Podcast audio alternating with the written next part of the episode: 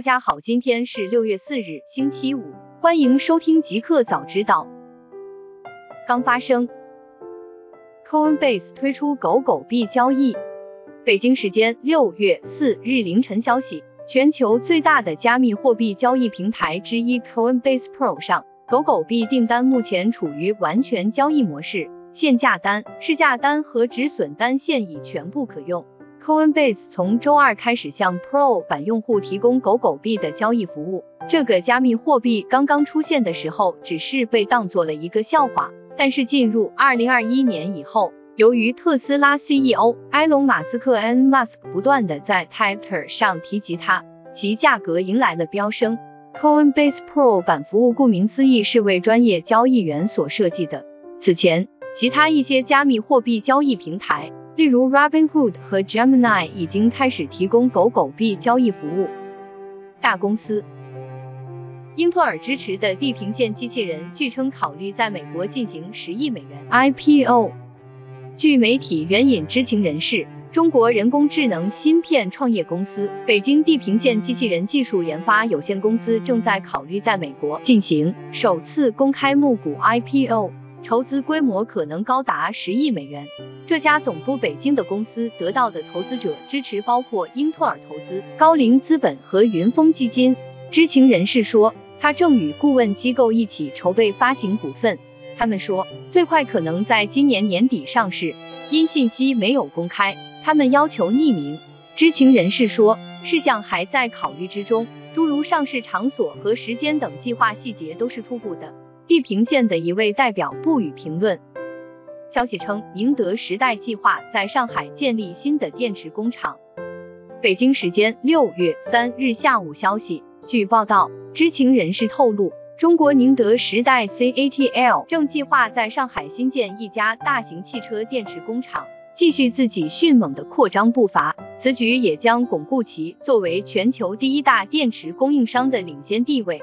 其中一名知情人士表示，建成后该工厂每年的电池产能将达到八零零千兆瓦时，超过目前六十九点一千兆瓦时的产能，以及在建时的七十七点五千兆瓦时的产能。宁德时代此次的扩张计划可能会给特斯拉的其他电池供应商松下和 LG 化学的 LG 能源解决方案部门带来竞争压力。沃尔玛将向七十四万名员工免费发放三星手机，提高工作效率。北京时间六月三日晚间消息，据报道，沃尔玛公司 Walmart 今日宣布，今年年底前将向近一半的美国员工免费提供三星手机，以便他们使用公司开发的一款应用程序来管理轮班、打卡，并保持沟通。作为全球最大的零售商。沃尔玛在美国拥有近一百六十万名员工。沃尔玛表示，大约超过七十四万名员工将获得三星 Galaxy X Cover Pro 智能手机保护套和保护套餐。当前，沃尔玛大多数员工共用公司设备。蚂蚁集团回应重庆消费金融公司获批开业，积极整改，努力满足消费者需求。六月三日。重庆银保监局网站发布消息称，重庆蚂蚁消费金融有限公司在法定筹建期内符合条件获批开业，可承接符合监管的小贷业务。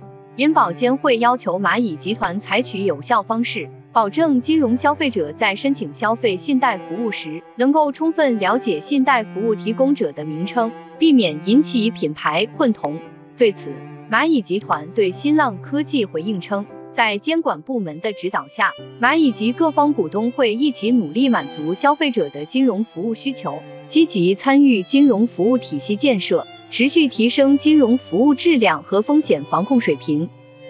互联网，爱奇艺 CEO 龚宇，二创内容就是软盗版，侵犯了著作权。六月三日，爱奇艺创始人 CEO。龚宇在中国网络视听大会上表示，所谓二创内容，则是把未经授权的内容和自己的内容结合起来的软盗版。他认为，盗版短视频达到甚至数倍于长视频本身的时长，不但侵犯了著作权，还逃避内容审核，让行业丧失了公平性。此外，优酷总裁樊路远呼吁全社会要像打击酒驾一样打击盗版，腾讯公司副总裁、在线视频业务群首席执行官孙忠怀表示，短视频盗版就像屋子里的大象，形容一个明明存在的问题，却被人刻意的回避及无视的情形，已经不容忽视。大家要走正道。特朗普永久关闭个人博客。据报道，特朗普的发言人于当地时间周三表示，这位美国前总统的个人博客已经永久关闭。在大型社交媒体公司禁止特朗普进入他们的平台后，特朗普通过该博客来发布自己的言论。特朗普的博客名为 From the Desk of Donald J. Trump，上线还不到一个月，目前已经从特朗普的网站上删除。特朗普的高级助手杰森·米勒向媒体表示，博客将不再重开。米勒在发给媒体的电子邮件中称，这一博客对我们正在进行的工作仅起到辅助作用。他拒绝提供有关正在进行的工作的更多细节。HomePod 将彻底退出历史舞台，苹果全球零售店基本无货。苹果曾在一份声明中称，初代 HomePod 停产后将继续销售。直到苹果在线商店和零售店售完为止。据外媒最新报道称，目前全球 Apple Store 都已不再提供 HomePod，这也意味着原来的库存货都销售差不多了，即要彻底退出历史舞台了。